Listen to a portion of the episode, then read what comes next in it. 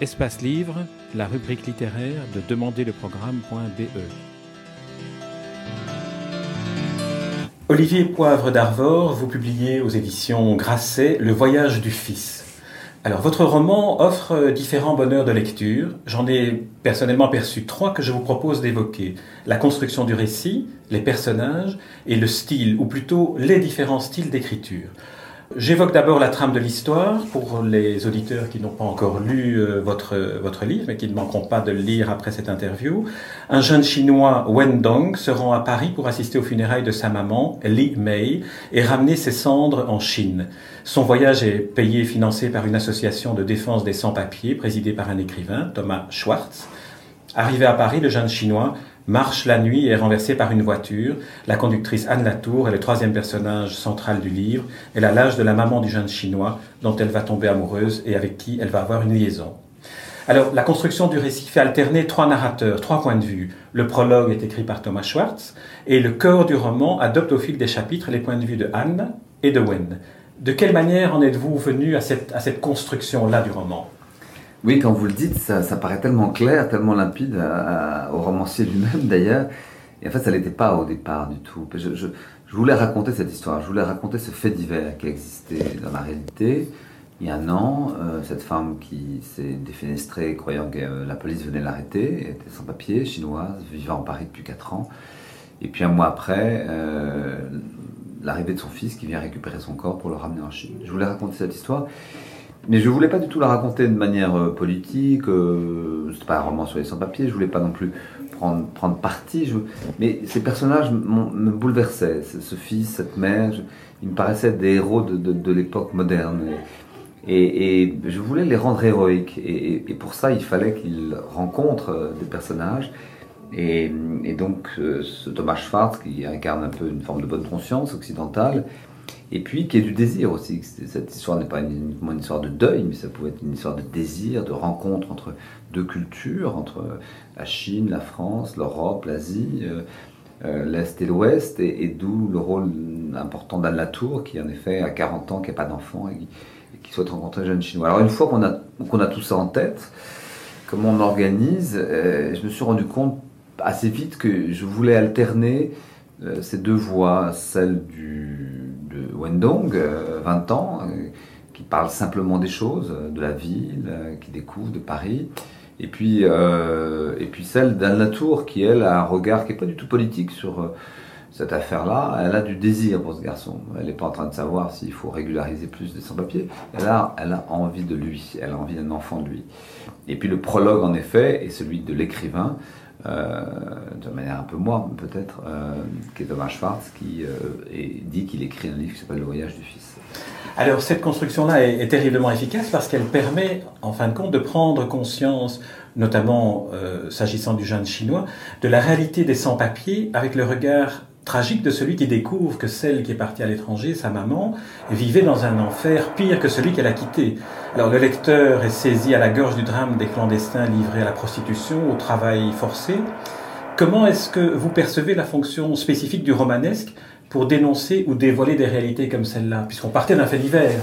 Oui, que euh, je, trouve... Euh, je voudrais interroger les raisons pour lesquelles euh, aujourd'hui la littérature, euh, en tout cas en France, il me semble, là je ne suis pas sûr de moi, j'ai pas lu tous les romans de la rentrée, pourquoi elle interroge aussi peu le réel, pourquoi elle, parle aussi peu de l'actualité, enfin, des, grandes questions qui sont importantes comme les, migrations, euh, l'écologie, tous ces sujets qui sont à l'actualité tous les jours, qui passionnent les gens, même les crises financières, ça.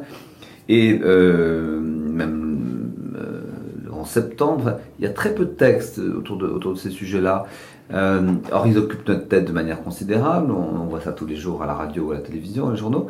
Et moi, j'ai envie que dans 50 ans, à supposer que euh, des critiques, des historiens veuillent faire un portrait de, la France ou de l'Europe à travers une lecture de la littérature de l'époque, il y a 50 ans, lisant nos romans, disent, ben oui, voilà, l'époque, Zola témoignait, la crise industrielle, Flaubert aussi, euh, Balzac incroyablement de son époque. Alors je, ne me compare pas à eux, je dis juste simplement que moi j'ai envie que mes romans, mes textes aujourd'hui, c'est nouveau d'ailleurs dans ma, dans, ma démarche, s'engagent et, parlent de ce monde réel, de l'actualité, et que donc de la cité, de police, donc, et donc soit certaine manière des formes de textes politiques, et dans la politique, euh, au sens fort du terme, il peut y avoir de l'amour, des sentiments, hein, c'est pas un problème.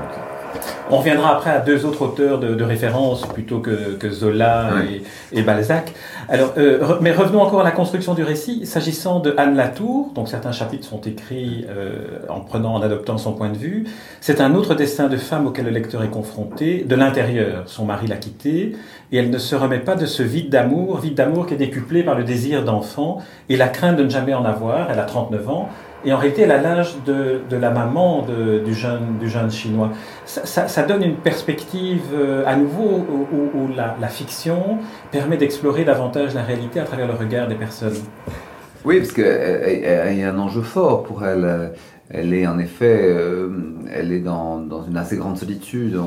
elle parle en permanence de ce, de ce compagnon qui n'est plus là, de cet homme qu'elle a aimé, euh, qui est très fortement présent, mais bon, qui a disparu. Euh, et elle est dans ce manque absolu d'enfants. Euh, euh, et c'est ça sa problématique. Donc quand elle voit passer en effet Wendonk à 20 ans, qui est, assez beau, qui est assez mystérieux, elle se dit voilà, voilà, voilà un père idéal qui ne fera que passer. Euh, et donc elle va tout faire pour que leur relation euh, les conduise à se rapprocher, à avoir une liaison amoureuse et, et, peut-être un, peut un, un, un, enfant. Elle a en plus, euh, pour elle, d'être documentariste et de préparer, euh, d'amener un film sur Marguerite Duras. Dernière question sur cet aspect construction du récit. Cette figure de, femme s'est installée dans, votre cœur d'écrivain et je pense que j'ai trouvé peut-être une, description, pas une explication, mais une description de la sensation qui, peut gagner un écrivain au moment de se mettre dans la peau d'un personnage, surtout d'un personnage de femme. C'est dans la bouche du jeune chinois lorsqu'il entend l'évocation funèbre, l'éloge funèbre de, fait par Thomas Schwartz. Il dit, c'est incroyable ce qu'un écrivain peut dire sans vraiment savoir. Cette manière de se mettre à la place de son héroïne, de s'adresser à elle, de parler d'elle, comme s'il l'avait connue, comme s'il avait été du cercle de ses intimes. Mhm. C'est ça le travail de l'écrivain, alors entrer dans l'intimité d'un personnage? Oui, c'est ça, oui. Ouais, c'est tout bête. Hein.